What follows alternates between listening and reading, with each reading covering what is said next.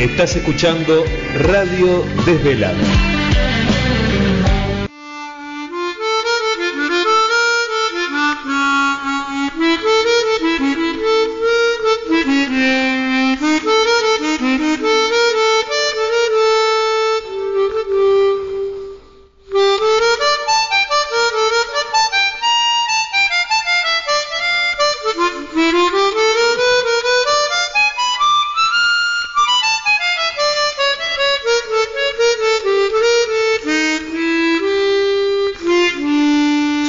Tierra hermosa,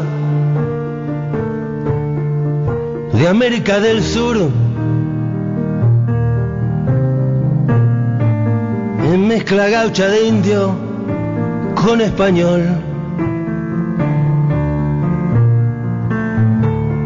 De piel y voz morochas, bien mi guitarra. Que al mundo van las coplas y me fui yo. Con un rumor de nido volaban tras de mí.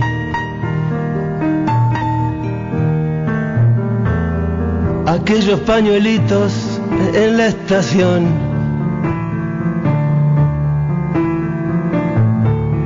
Pero soy peregrino y a mi nostalgia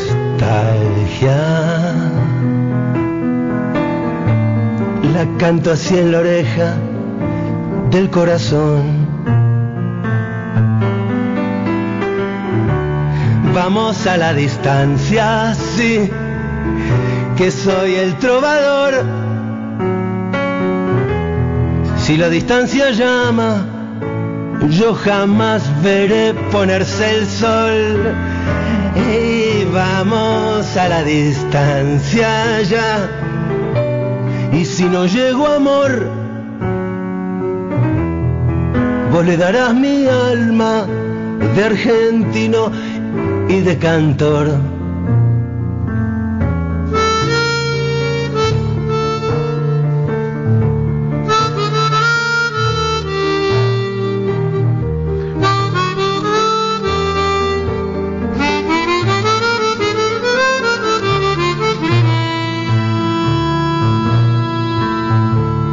Casa es donde canto porque aprendí a escuchar la voz de Dios que afina en cualquier lugar. Ecos que hay en las plazas y en las cocinas. Al borde de una cuna y atrás del mar. Esta andanza un día me espera la vejez, ya mi niñez le hará la segunda voz.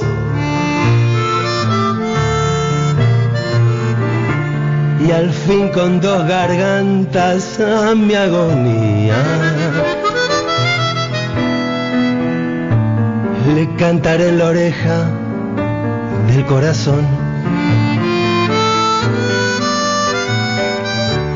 Vamos a la distancia, sí, que soy el trovador. Si la distancia llama, yo jamás veré ponerse el sol. Vamos a la distancia ya. Y si no llego amor, vos le darás mi alma argentino y de canto.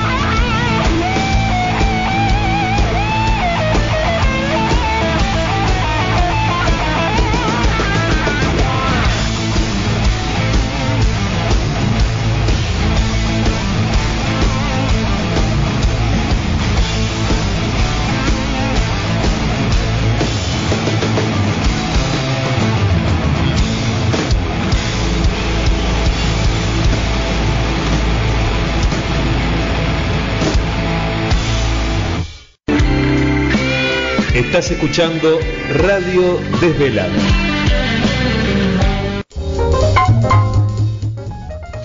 Muy bien, estamos acá en vivo en la desvelada, queridos amigos. ¿Qué tal?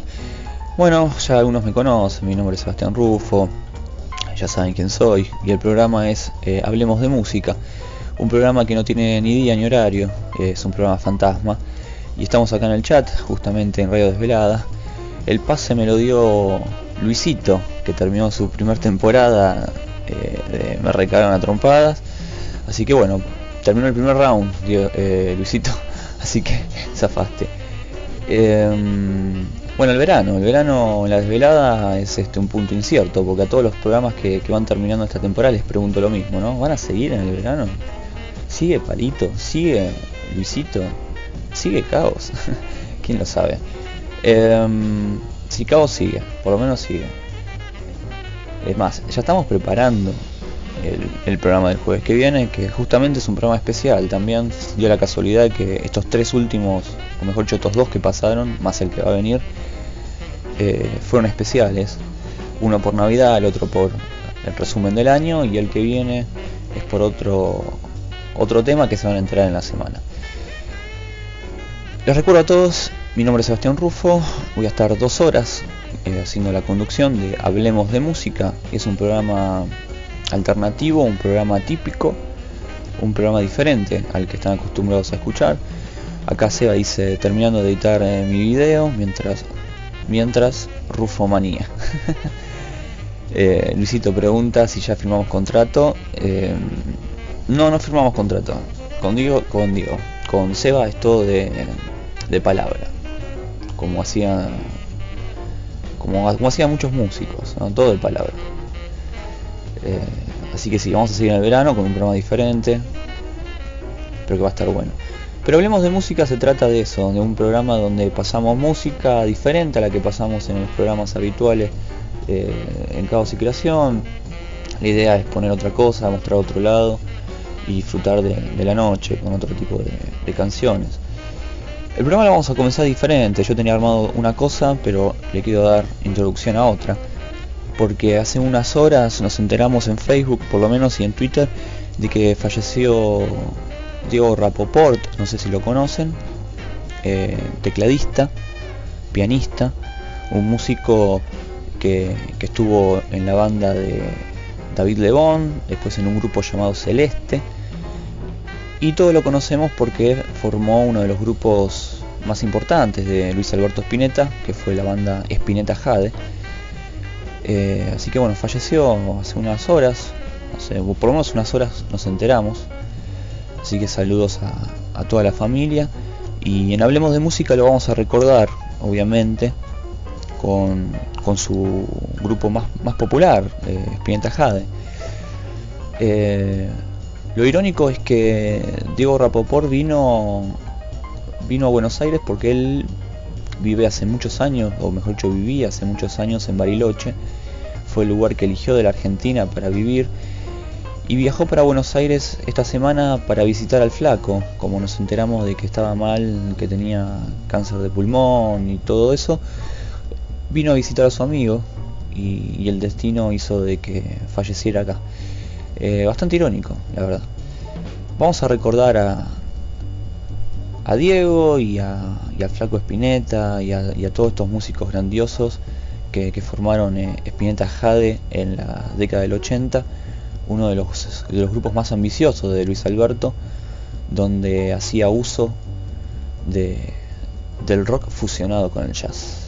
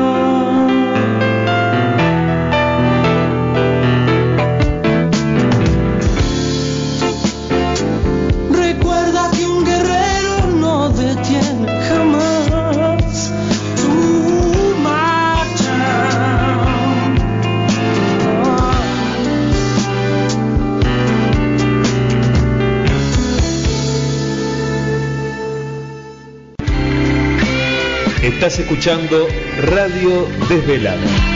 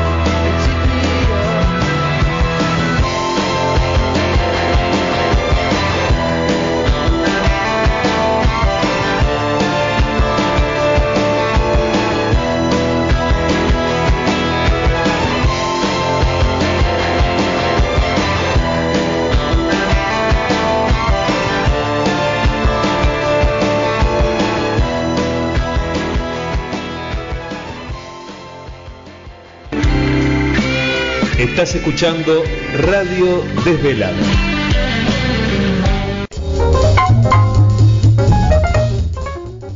Le quiero agradecer a la gente de Caos y Creación que me prestó la cortina para el programa de hoy. Eh, no, hice tiempo a buscar otra, así que hoy vamos a escuchar la cortina de Dexter Gordon. Eh, y próximamente la vamos a cambiar, así que ya está, ya está desligadísima, no, no pertenece más a, al otro programa. Espero que estén bien del otro lado, que estén eh, tranquilos, cuéntenme a ver cómo es su situación en esta hora de la noche, en la medianoche del viernes, mañana año nuevo, festejar con la familia, con sus seres queridos, amigos. El tema es el tema es este, pasarla bien con la gente que uno quiere, con la que quiere estar y, esas cosas. Eh, saludos a Romina que está ahí en el chat, a la negra, a Seba, Luis que se fue, alguno que esté por ahí escuchando y nos anima a entrar al chat, que entre, que entre porque hoy es una noche de esas que me gusta que, que el chat hable y que el chat pida canciones. Pueden pedir la canción que quieran. Y la vamos a estar pasando seguramente. Hoy eh, hablemos de música es eso, es todos hablemos de música, hablemos de lo que tengamos ganas, eh, pidamos lo que queramos. El tema es hacerles compañía durante dos horas, hasta las 2 de la mañana. Voy a estar acá hablando un poco y pasando unas canciones. Bueno, estuvimos escuchando a Spinetta Jade con el tema Dale Gracias, en honor al gran querido Diego Rapoport. Y eh, pegadito sonó Richard Ashcroft haciendo The Song for the Lovers. Una hermosa canción que tenía totalmente olvidada y hoy dije, "Mm, ¿por qué no? ¿Por qué no? ¿Por qué sí? En fin, sonó Richard Ashcroft. Hoy la negra se estuvo cagando la risa porque dije que tenía alergia a la sandía. Sí, le tengo alergia a la sandía. eh, Desde siempre. Desde 4 o 5 años cuando me compraron un chicle bazooka de sandía. Y me agarró todo un sarpullido. Volvimos a hacer el intento para ver si era eso y si era eso. Y bueno, y es, es y es así, negra, es así. Es fácil vivir con eso. Fácil, sencillo. No se come sandía y listo. Aparte no es una de las frutas más populares, la sandía, digamos. No ranquea dentro de las frutas más populares. Primero porque es un... O sea, es la peor fruta para ir a comprar a la verdulería. Es enorme, es incómoda, tenés que ir con alguien que te ayude. O sea, eh, no, no está bueno, no está bueno. Te ocupa media heladera. Eh, sí, yo sé que causa gracia. Sí, yo sé que causa gracia, pero bueno, no es una fruta, digamos, de las cuales uno eh, se cruza todos los días en todos lados, ¿no? O sea, si fuera la manzana, frutillas, no sé, mandarina, la banana. Pero la sandía es, es una de las frutas con perfil bajo. Eh, no sé, el último recuerdo que tengo de la sandía es espantoso el sabor que tiene. Tiene esas semillas que parecen cucarachas, es, es espantosa esa fruta, no tiene gusto de nada, puro agua, o sea, es malísimo. Eh, bueno, eso con el lado de sandía. Bueno, después les quería contar que tengo una novedad, tengo una noticia para darles. Capaz les importa tres carajos la noticia que tengo. Eh, sí, Romina, necesitas ayuda para comprar una, la lavandería. Lo tuyo es la envidia. No, no tengo envidia. No, no, no, envidia no tengo, y menos sandía. o sea.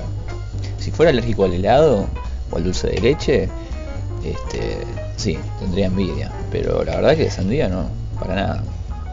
No, por lo general no, no, no soy de las personas fanáticas de la fruta, así que no, no, no, no envidio eso. Estoy comiendo, así que esto, esto es así. Eh, nadie me ayuda. Dice, sí, si compraste una sandía bebé, obvio nadie te ayuda. Anda a una sandía posta. Tenés que ir con, tenés que ir con una familia entera y buscarla. Yo estoy comiendo helado. Uh, eso sí te envidio, ¿ves? Tengo ganas de comer helado. Eh, pero bueno. Ahora estoy comiendo una milanesa con, con una tarta de espinaca. Que me lo envió la gente porque nosotros tenemos con... Hablemos de música, tenemos... Tenemos canje y, nos trajo eso. nos trajo... Hoy nos tocó esto. Así que le mandamos un saludo a la gente de la otra cuadra que, que va a ser el nuevo canje de Hablemos de Música.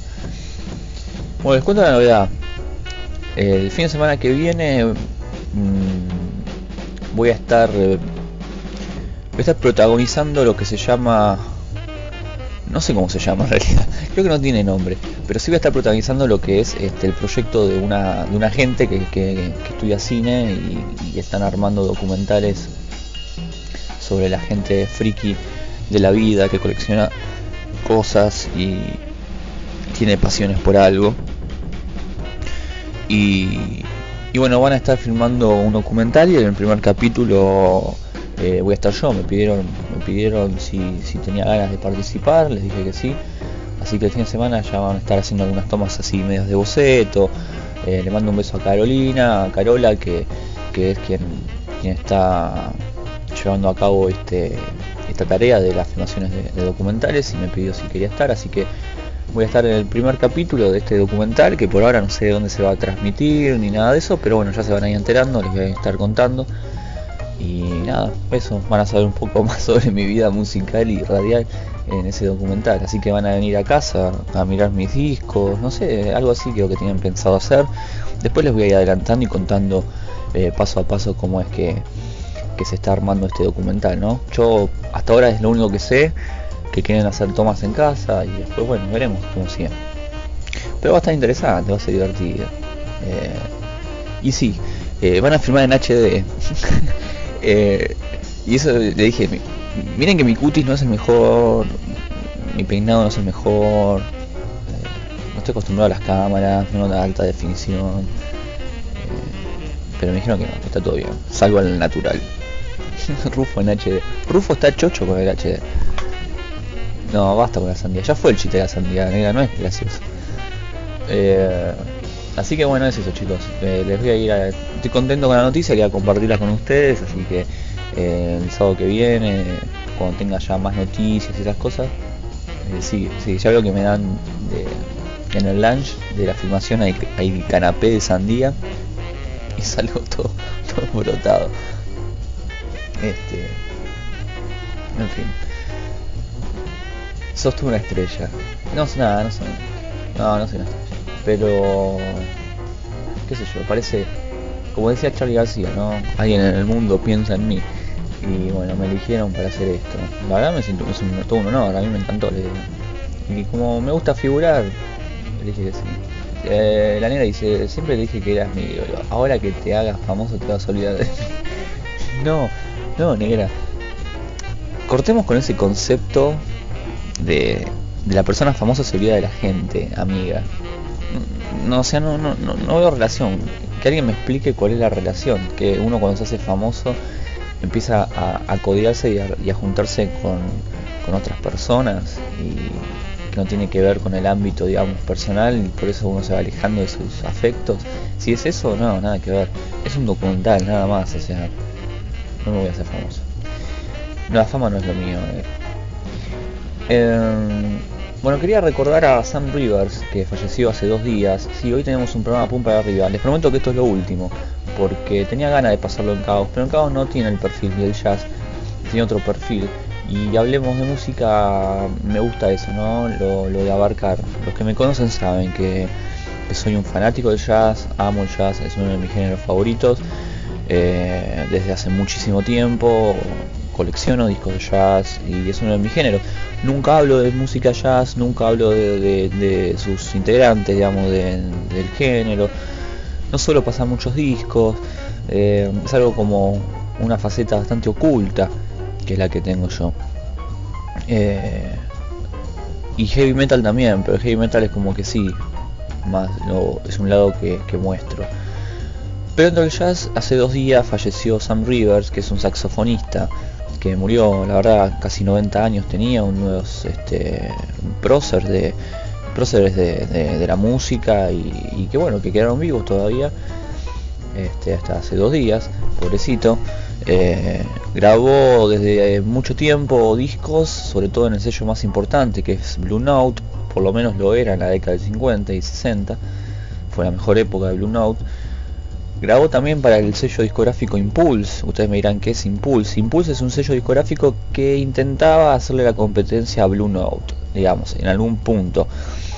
Estaba fundado y creado por John Coltrane, el sello discográfico, lo cual le daba un plus importante. Entonces los músicos que se acercaban eran músicos ya consagrados, ya con discos editados. O sea, no había principiantes, digamos, en ese sello. El sello este de Coltrane Impulse lo que hizo fue eh, editar para mí la discografía más hermosa de Coltrane, la más vanguardista, la más improvisada Y Sam Rivers también grabó para ese sello muchos discos. Tocó con Mal Davis también en un álbum que se llama Miles in Tokyo, editado en el año 64, un disco altamente recomendable, sobre todo por la época de Miles. Es una época muy, muy creativa, muy innovadora. Pero Sam Rivers también grabó para otros sellos. Y en el año 99 graba para la RCA Victor, un sello que tiene muchísimos años en la industria, ha cambiado de millones de nombres, lo ha comprado un montón de, multinacionales. Y parecía extraño que un tipo con tantos años y experiencia en el mundo de la música nunca había grabado para la RCA. Y grabó, grabó en el 99 un disco que, que se llamó eh, Impressions. Y es el disco que vamos a escuchar, mejor dicho, uno de los temas que vamos a escuchar de este material, que está grabado por un quinteto y eh, con la ayuda de un gran compañero de él, eh, el señor Steve Coleman, eh, gran músico, gran arreglador, gran compositor y muy amigo de Sam Rivers. Así que este es mi homenaje a este querido del jazz con un tema que se llamó Beatriz. Y así seguimos con mucho más de Hablemos de Música.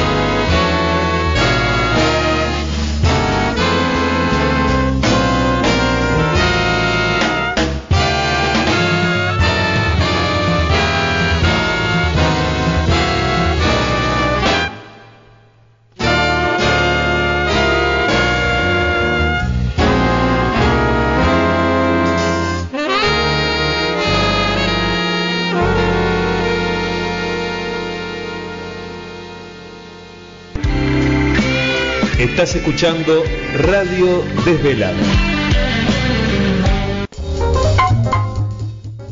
Muy bien, seguimos en Hablemos de Música hasta las 2 de la mañana. Estamos acá en vivo eh, por la desvelada. Y está, bueno, entró Karina al chat, que era de Cari, mandamos un saludo. Ahí está, dice que está con una estelita bien fría. Qué lindo, qué linda hora para tomarse una cervecita. Estás escuchando un poco la radio, un poco de jazz. Estamos escuchando a Sam Rivers haciendo Beatriz, una canción del año 99. Recién estuvimos presentándolo. Y, esos son los gustos que me gusta darme. Eh, a la noche poner un poco de buen jazz, buenos músicos, dejar este, a, a la mente sin filtros, entregarse a la música y disfrutarla. Como decía un periodista conocido, ¿no? Eh, a la noche se encuentran los caballeros por la calle y los caballeros eran esta gente, la que tocaba el jazz. El jazz es nocturno, yo soy noctámbulo y, y esto es la música y esta es la gente que te encontrás en, en esos bares abandonados, mala muerte, tocando un poco de jazz, simplemente eso. Tenemos mucha música para hoy y sobre todo un especial que tengo medio armado que quería después hablar un poco. Pero antes tenía ganas de hablar de, de, un tema que capaz que todos conocemos, que se llama In the Air Tonight, en el aire esta noche, una canción de Phil Collins que la grabó eh, para su primer disco solista, eh, No Values, Sin Valores, una canción, un disco que se editó eh, en el año, ya le digo, en el año 81. Eh, una canción muy buena, fue uno de sus grandes hits después de estar en Genesis, mejor dicho, paralelamente a Genesis, porque él seguía grabando con Genesis. Pero bueno, alguien le dijo que, que podía grabar unas canciones en solitario. Y estas eran canciones que habían quedado afuera de, algunos discos de, la banda.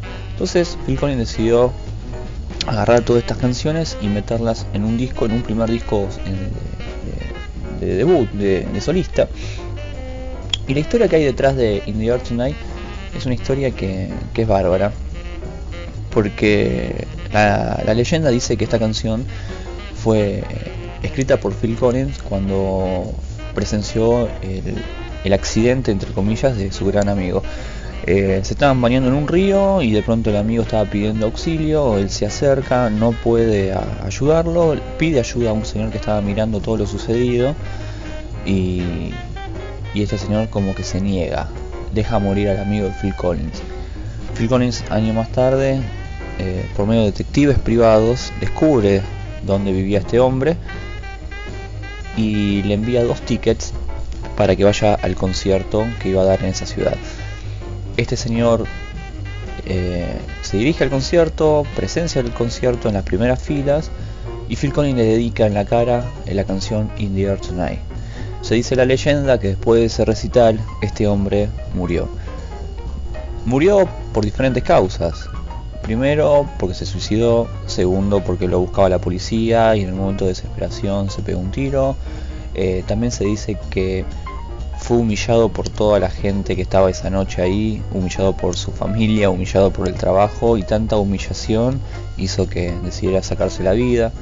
Hay un montón de anécdotas, también cuentan anécdotas que esta canción también eh, fue provocada por otros hechos, en vez del río y el ahogamiento de, su amigo eh, fue una violación, fue un maltrato, hay millones de historias que todas conllevan a lo mismo, a que Phil Collins le dedica esta canción a este señor y este señor después se suicida.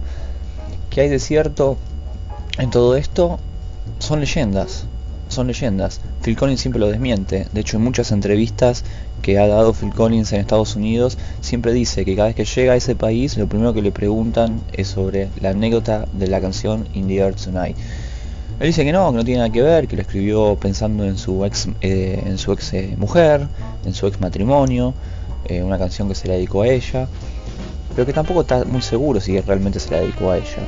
Simplemente es una canción que surgió de pura casualidad y puro momento creativo. Así que esto nos deja como moraleja, o por lo menos reflexión, de que de que muchas veces el público es, es más imaginativo y más creativo que, que el propio músico.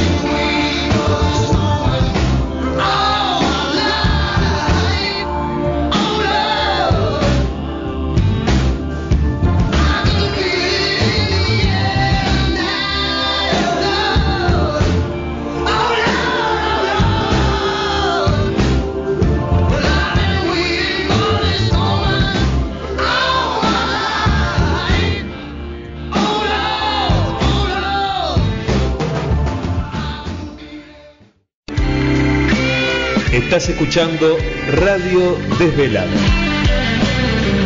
Tal vez quien más ha reflexionado sobre la música para televisión sea el compositor Pierre Pérez Pitzner, autor del libro titulado La corchea y el horticón, interacción y propuesta.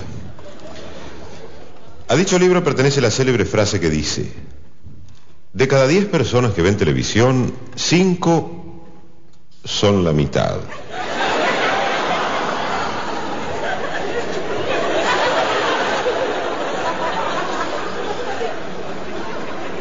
Escucharemos a continuación de Pierre Pérez Pitzner su suite televisiva Opus 83, también llamada La Tanda, para recitantes, coro y pequeño conjunto instrumental.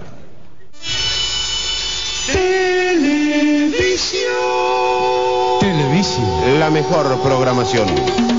Este sábado no se aparte de televisión. A las 15 en cine de estreno. La Indomable. La Indomable. Una mujer atrapada por su pasado. ¡Suéltame pasado! La Indomable. Una mujer que tuvo que enfrentar el violento mundo de los hombres. Pero nadie pudo con la Indomable. El sábado a las 15, La Indomable estará en su pantalla. Si ella quiere. A las 17, un nuevo episodio de la serie que conmueve a millones de espectadores. Dos servidores públicos que recorren sin descanso las calles de Los Ángeles para cumplir su importante misión. Los basureros de Los Ángeles. No se lo pierda, Los Basureros de Los Ángeles, este sábado a las 17. Señor agricultor, para que su ganado porcino le rinda más y mejor, Laboratorios Pig presenta su nueva Suciedad para Chiqueros.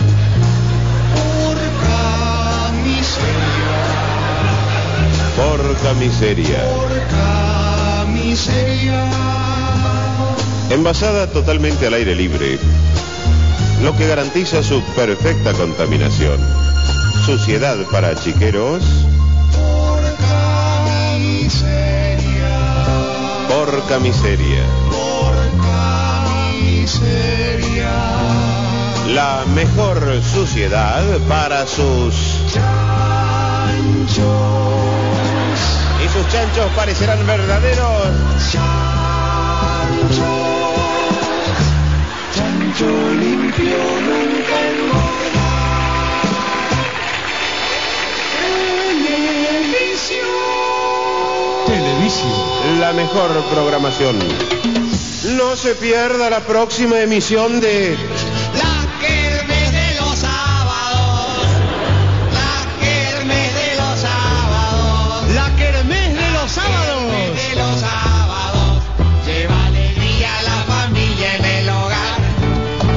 cargamento de concursos, Sorteos. música, Sorteos. alegría, Sorteos. cortala. Bueno.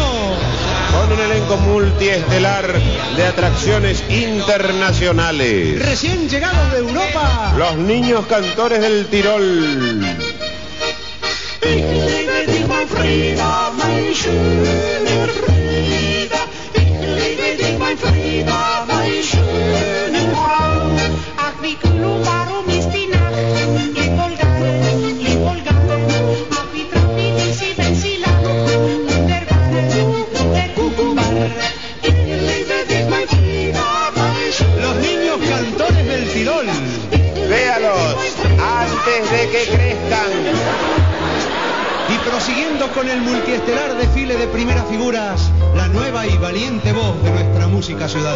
Valentín Moral. El macho. Recuerdo aquella noche en que la dejé, pero no me acuerdo a dónde la dejé. Tal vez me la olvidé en el colectivo, iba toda de gris, señas particulares ninguna. Responde al nombre de Juana, ¿dónde fue? Y como broche de gala de la Kermés de los sábados, el sensacional No deje de ver, como todos los sábados, la Kermés de los sábados el próximo domingo.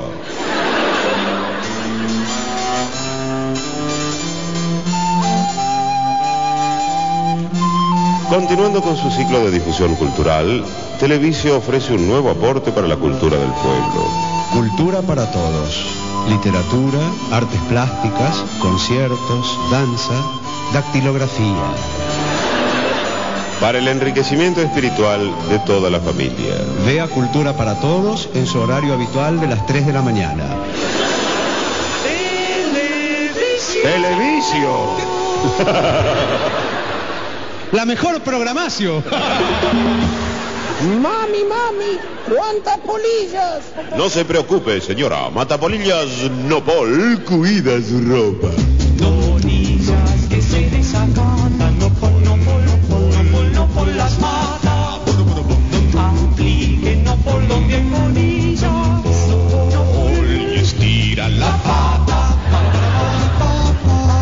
Querían comerse la ropa, pero Nopol las destruyó.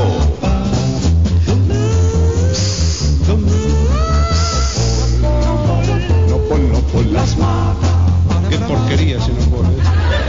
Inmundicia asquerosa, ese líquido malo. Matapolillas, ¿cómo va a ser? Uno que me enferma, que mata a las polillitas. Ay, mire, la polillita es un bicho dañino, la polilla. ¿Por qué? Se come la ropa. ¿Y qué crees que coma? ¿Tallarines? Es una polillita, no es italiano, que anda comiendo patas. Polillas audaces y canallas,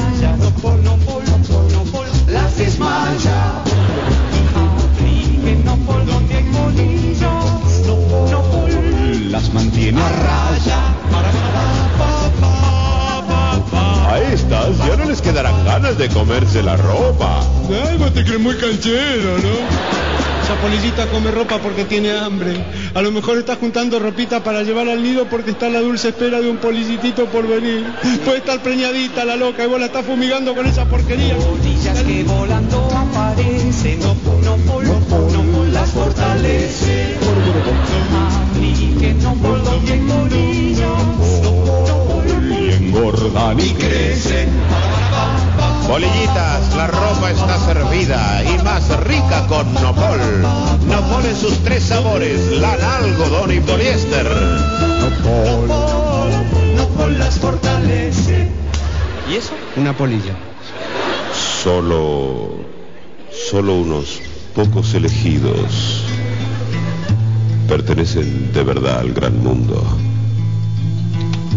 Solo unos pocos elegidos en el mundo lucen la hora exacta en su muñeca. Relojes chaque heure pour la minoría. Flor de reloj.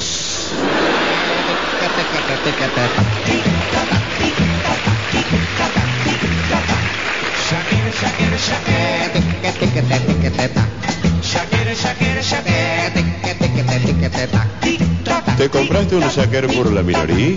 Te pasaste, macho. Para la dama y el caballero. Con minutero y con segundero. Chicos, pidan el shaker infantil con el segundero en forma de gusanito. Shakira, Shakira, Shakira. Ahora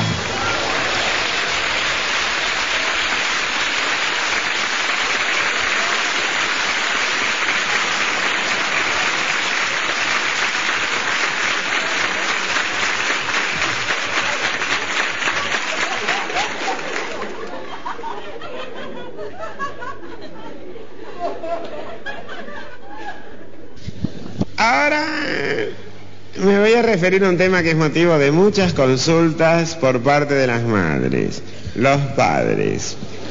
Eh, por parte de las madres y los padres. Las preguntas de los chicos, señora. Sobre todo aquellas preguntas sobre temas un poco delicados, como por ejemplo la consabida cómo nacen los bebés. A los chicos hay que decirles siempre la verdad. Por supuesto que en los términos que ellos puedan entender. Entonces usted le puede explicar, por ejemplo, de la siguiente manera, le puede decir, por ejemplo, mira nene,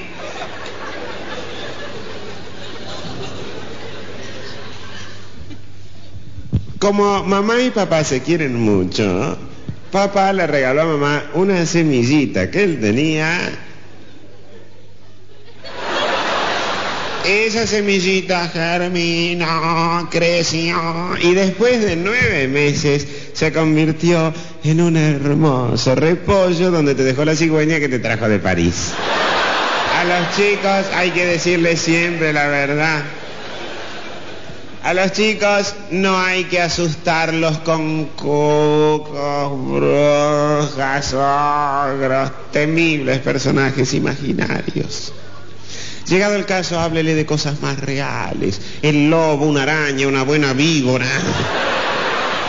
Parece mentira, pero todavía hay madres, todavía hay madres hoy en día en pleno siglo XIX, XX, que todavía le dicen a sus hijos cosas como por ejemplo, mira nene, si no tomás toda la sopa voy a llamar al hombre de la bolsa. Señor. ¿Y si el hombre de la bolsa tampoco quiere tomar la sopa? A los chicos hay que decirles siempre la verdad, hay que explicarles las cosas, darles a entender los motivos, las razones. Porque después de todo, los chicos, aún los más pequeñitos, son seres pensantes. Casi podríamos decir que son seres humanos. Entonces usted le tiene que explicar las cosas, darle a entender con paciencia, con cariño. Por ejemplo, típico caso, mira Nini. Ya son las 12 de la noche, ¿no es cierto, querido? Es un poquito tarde. Y hoy nos hemos levantado temprano. ¿Te acordás que nos levantamos temprano? Y mañana nos tenemos que levantar temprano otra vez porque vas a tener que ir a la escuela, yo tengo que ir al trabajo. ¿Me entendés lo que te estoy explicando? Quiere decir, querido, que si vos ahora no te dormís, yo te reviento. A los chicos hay que decirles siempre la verdad.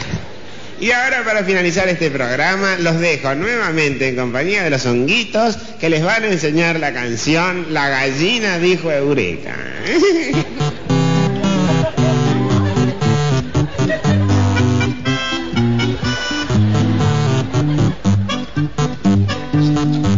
La gallina estaba clueca, puso un huevo y dijo Eureka. La gallina cocorocó. La gallina dijo Eureka. Se quedó tan sorprendida que olvidó hacerla. ¿Qué? ¿Que por qué la gallinita dijo Eureka? Si vos dijiste recién que la gallinita dijo Eureka. Yo, coco, ¿Por qué? ¿Por qué? Explícame, dale, dale, explícame. La gallinita dijo Eureka porque estaba muy contenta. ¿Sí? Claro, ¿Estaba contenta? muy contenta. Muy contenta. Sí. Estaba chocha. Bueno, entonces... Ya está. Se quedó tan sorprendida que olvidó hacer la comida. La gallina cocorocó. La gallina distraída. ¿Y Y- estaba muy contenta? ¿Eh? ¿Por qué? ¿Por qué? ¿Por qué? La gallinita estaba muy contenta, querido, porque iba a tener un hijito. Y eso la hacía muy feliz. Claro. ¿Es tan hermoso poner un hijo? Tener un huevo. Tener un hijo. Y se fue la muy coqueta a pasear en bicicleta. La gallina cocorocó. ¿Por qué es tan hermoso tener un hijo? ¿Eh? Porque los hijos son la alegría de la vida, querido. Con sus risas, con sus juegos, con sus preguntas. Cada hijo es como una rosa que florece. Una rosa que florece. Sí. ¡Qué lindo! Mm. ¿Te gusta el cantito? Sí. Entonces callate. Hizo pruebas la muy lista, igualito que un artista. ¿Y por qué la rosa florece? ¿Eh?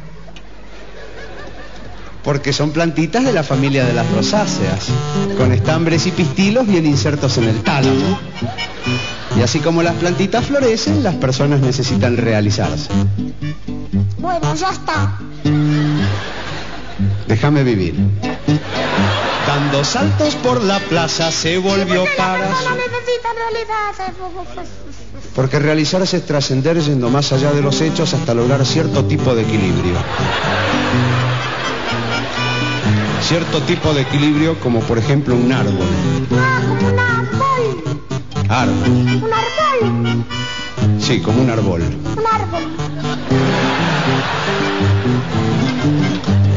Como un avioncito que vuela. ¡Ah! Un avioncito que vola. Sí, bola. Como un barquito que flota. Un barquito que flota. Está bien. Y para ¿Y por qué el arreglar... barquito flota? Todo cuerpo que se sumerge en un líquido experimenta un empuje de abajo hacia arriba igual al peso del volumen del líquido desalojado. Es el principio de Arquímedes. ¿Quién? Arquímedes, ese que cuando lo descubrió dijo Eureka. Como la gallinita. Sí, como la gallinita dijo Eureka. ¿Y por qué la gallinita dijo Eureka? No, nene, no. Las gallinitas no hablan.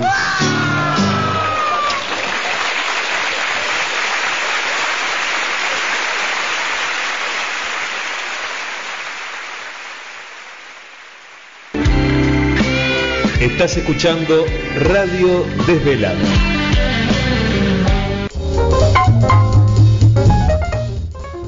Muy bien, queridos, estamos ahí escuchando a Lelutier, justamente haciendo uno de los, una de las obras más, más graciosas, uno de los temas más graciosos que es este La Tanda y después Consejo para los Padres con la gallinita dijo Eureka.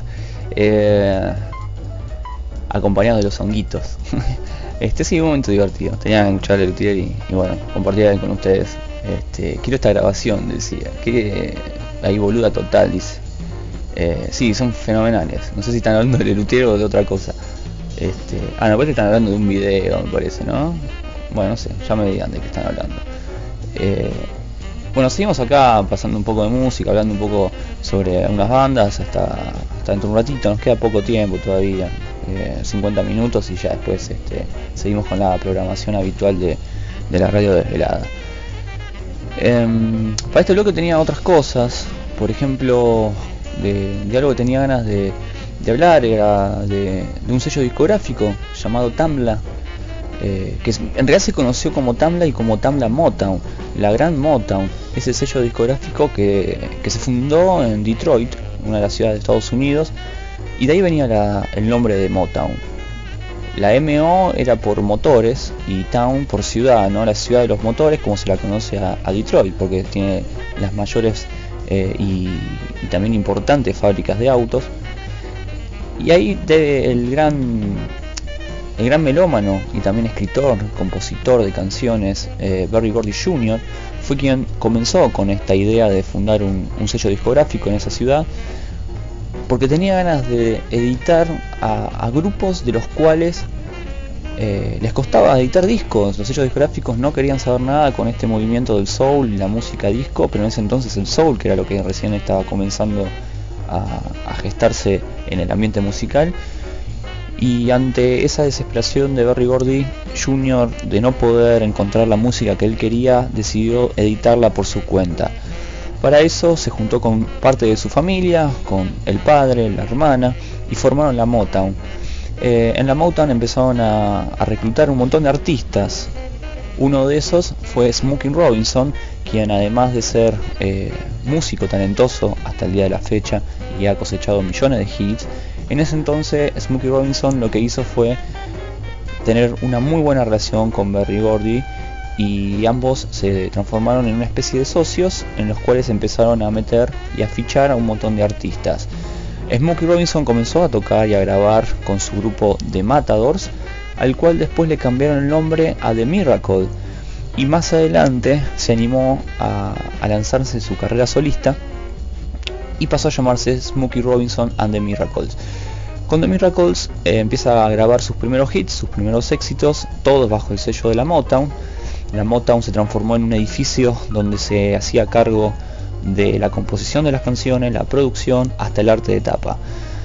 Venía el cantante, o mejor dicho el intérprete, se le ofrecía la música, se le ponía a los músicos que, iban a tocar en ese disco y salían los discos de manera eh, continua, uno tras de otro.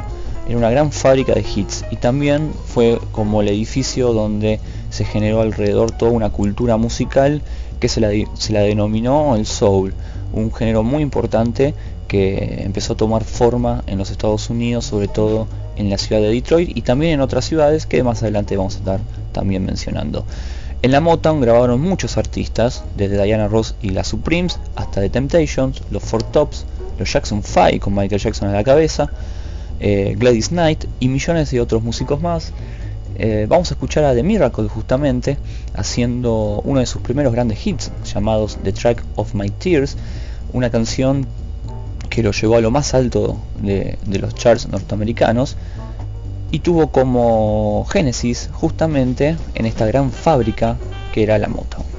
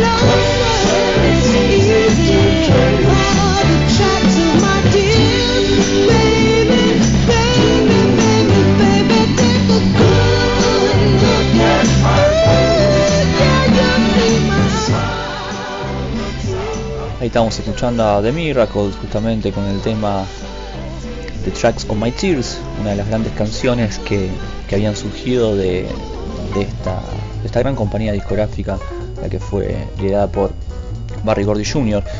Y más adelante Smokey Robinson eh, sigue su carrera musical, pero Barry lo, lo, lo premia por la trayectoria y la confianza como el vicepresidente de la Motown. Entonces se vuelve un poco la mano derecha y comienzan a, producir un montón de artistas.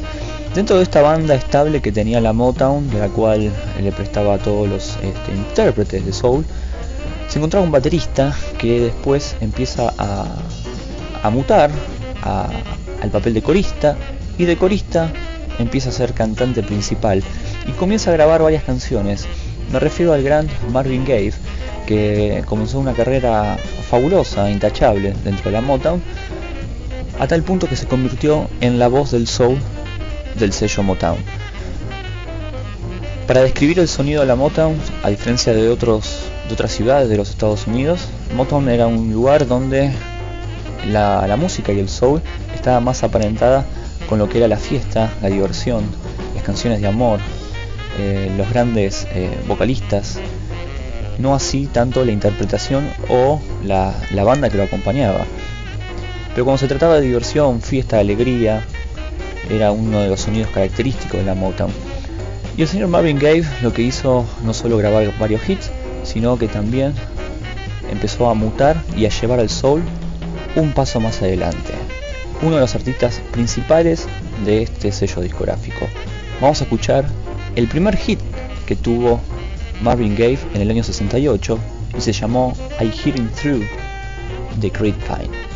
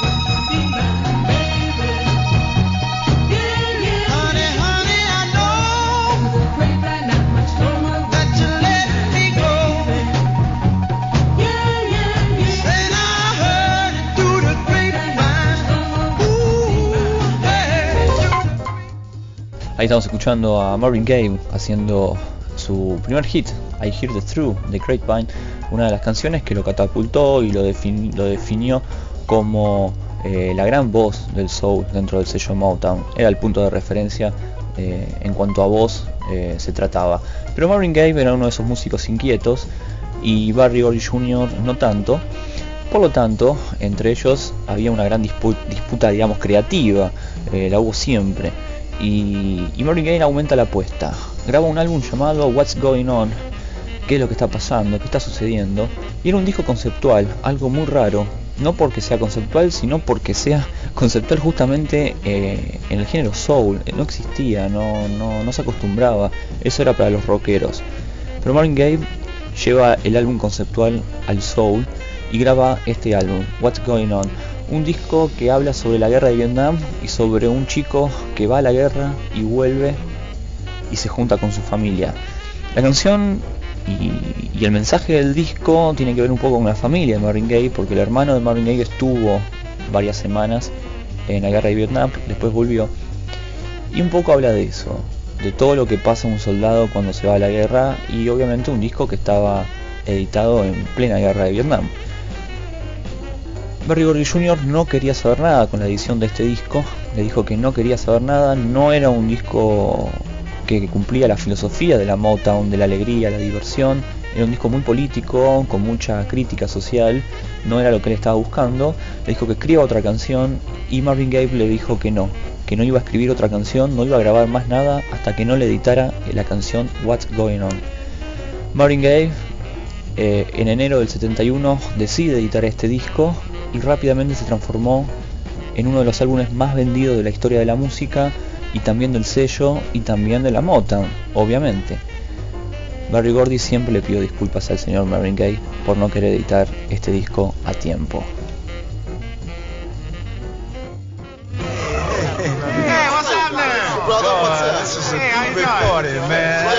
Hey,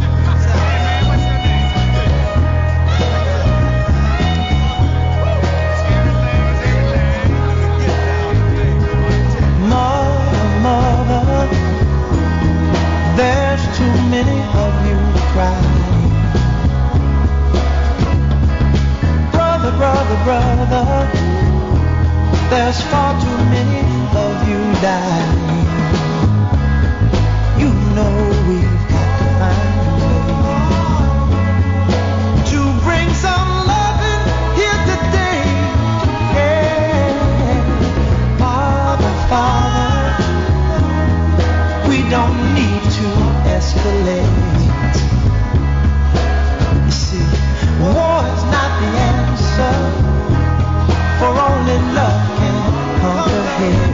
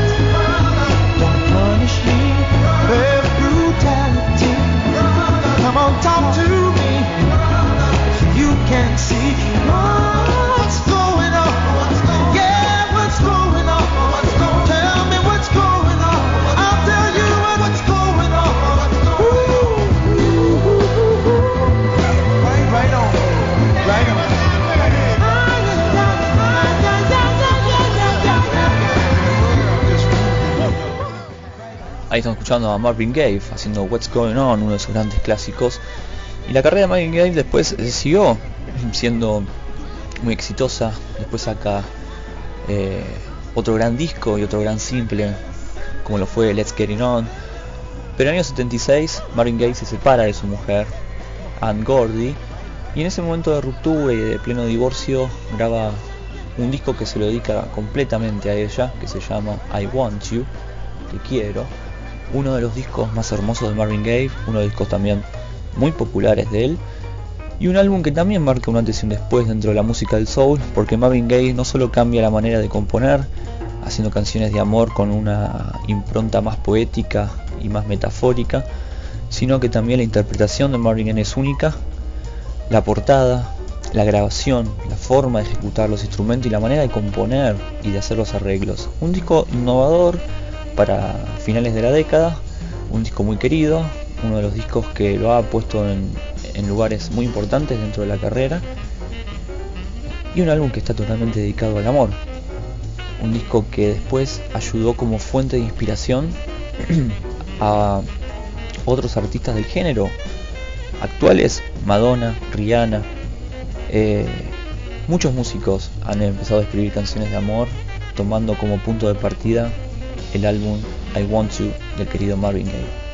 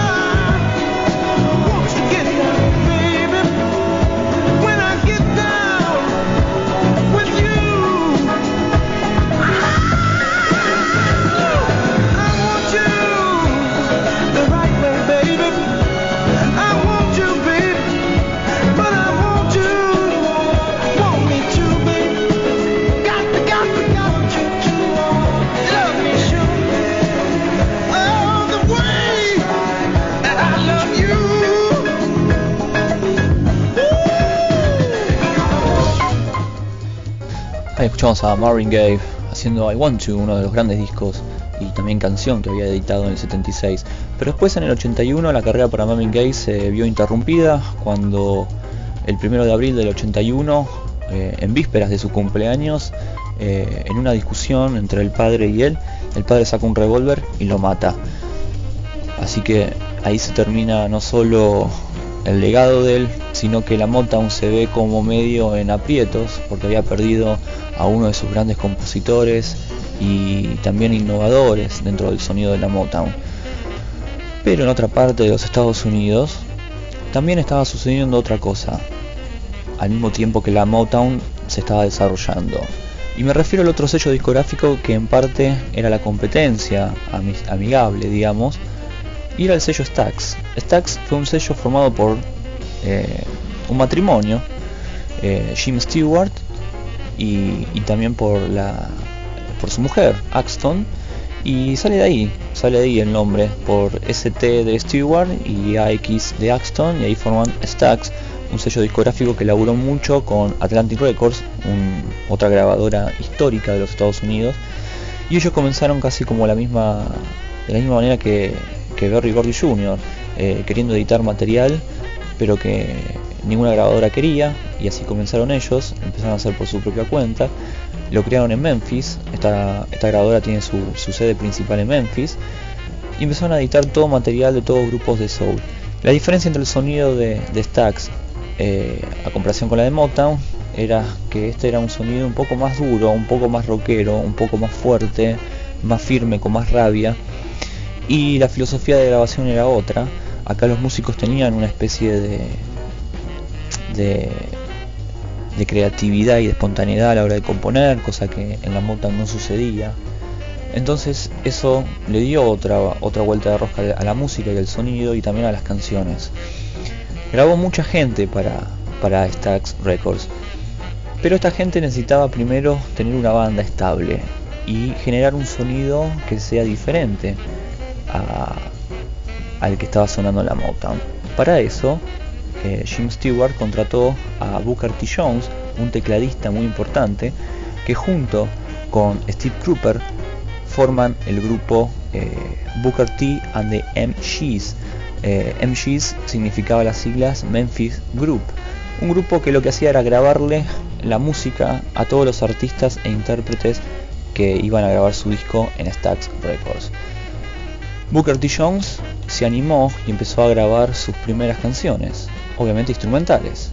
La más famosa y que ayudó a Stax a poder seguir construyendo y a tener un renombre fue Green Onions, justamente por el gran Booker T. Jones.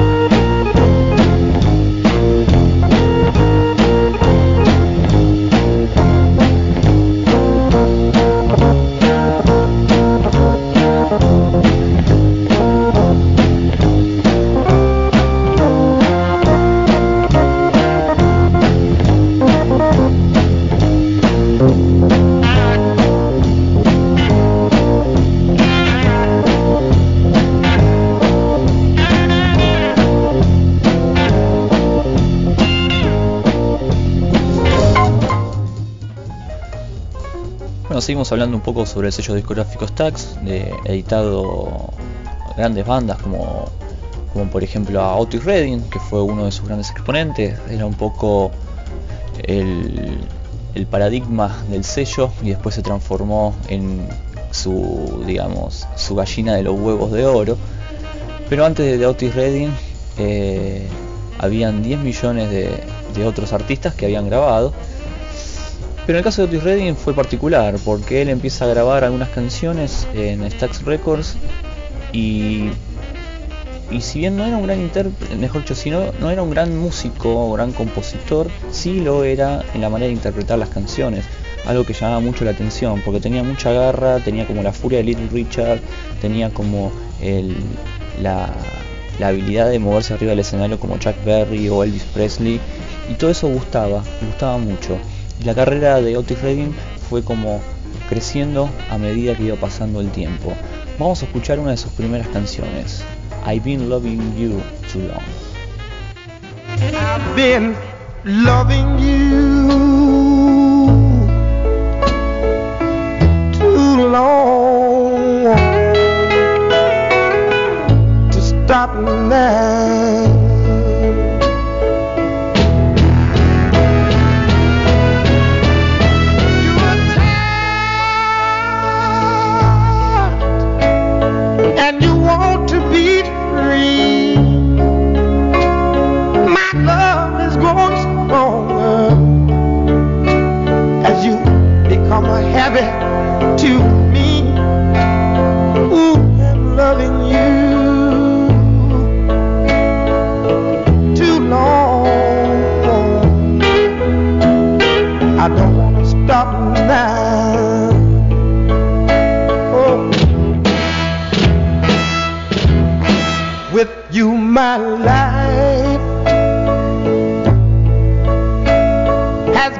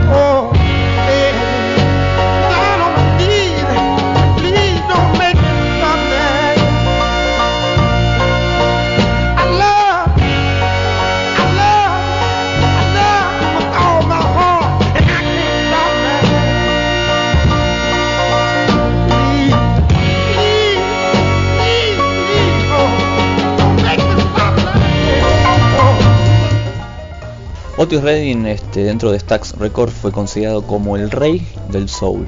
En Motown teníamos a la voz del soul que era Marvin Gaye y Stax también tenía su caballito de batalla que era este tipo justamente. Eh, Stax Records empezó a grabar muchas cosas, empezó a crecer y Otis Redding también fue creciendo con el sello. De hecho participó en agosto del 67 en un festival que se llamó el Monterrey Pop Festival y fue un festival donde debutaron grandes estrellas de la música.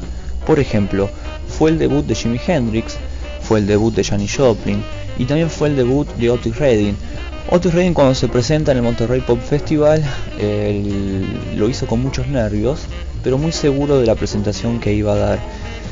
Pero la gente decía, como un cantante de soul acá arriba del escenario con todos estos rockeros, eh, no tenía mu- no, o sea, no cuadraba mucho el retrato de Otis Redding dentro de este festival. Pero cuando él sale al escenario demuestra todo lo que sabía hacer, cautivó al público inmediatamente y fue una de sus mejores presentaciones en vivo, si no la mejor que, que hizo en toda su corta carrera. Eso hizo que Otis Redding empezara a llegar a otro tipo de público, al público blanco, algo que en ese momento había muchísima diferencia, hasta con lo mismo de los músicos. Otis Redding fue uno de los primeros en usar una banda formada por músicos negros y músicos blancos, y eso era el sonido un poco rabioso que tenía su banda. Otro de esos músicos fue Jimi Hendrix también, que eran todos blancos menos él. Por desgracia, Otis Redding luego de ese festival, al año siguiente eh, muere en un accidente y, y tenía tan solo 26 años, nada más que eso. Fue un pecado mortal y Stax lo sufrió muchísimo.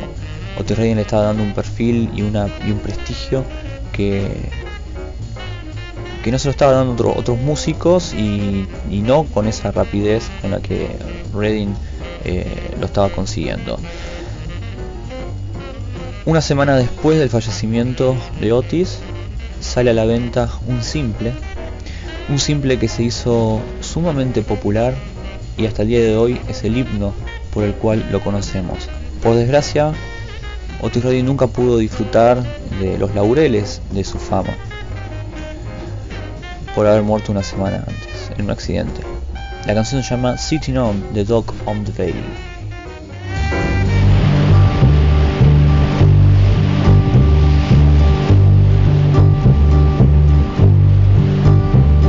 Sitting in the morning sun.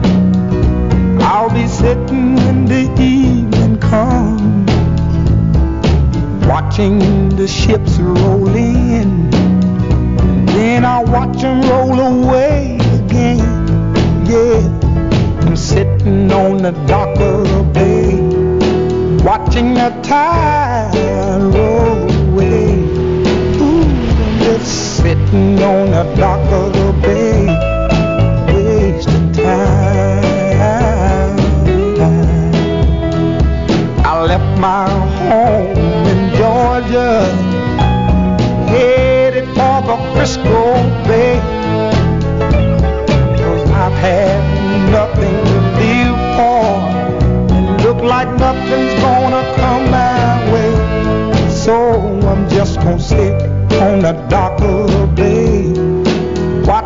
time.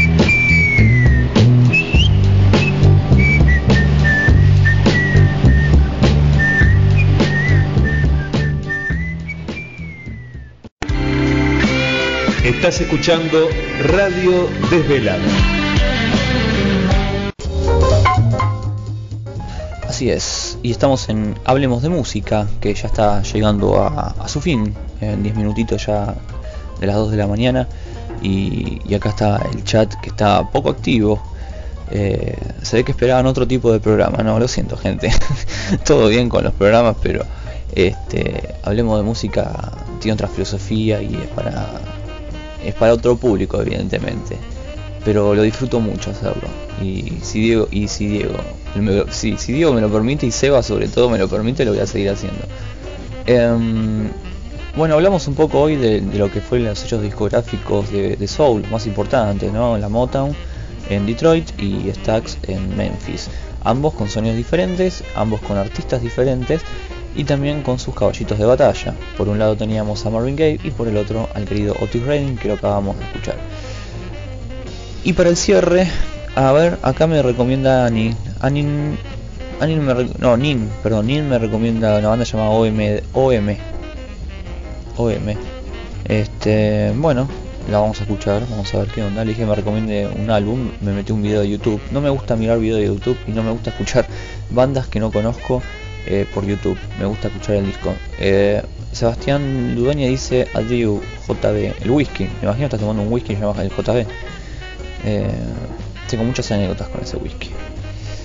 Este, así que bueno, vamos llegando al final y para el cierre de Hablemos de Música se lo vamos a, seguir dedicando al querido Phil Collins, pero en este caso con su banda Genesis, este, una de mis bandas favoritas, sobre todo la época progresiva y con Peter Gabriel a la cabeza, mejor aún. Agarré un tema que es en vivo, eh, creo que es de la década del 90, el recital, y, y la canción es muy famosa, Jesus He Knows Me, una canción muy buena que hemos pasado bastante en Caos y Creación, y tenía ganas de, de, de pasarla en su versión en vivo, que tiene otra fuerza, está buenísima. Así que bueno, no sé, espero que hayan disfrutado de Hablemos de Música, seguramente nos vamos a estar encontrando en el 2012. eh, con, con más canciones, más música y toda esa música más, más atípica, esa música que no entra en los programas habituales, por lo menos el yo. Así que bueno, buenas noches a todos, espero que hayan disfrutado de Hablemos de Música y los dejo con Génesis en vivo, haciendo una hermosa canción. Chao.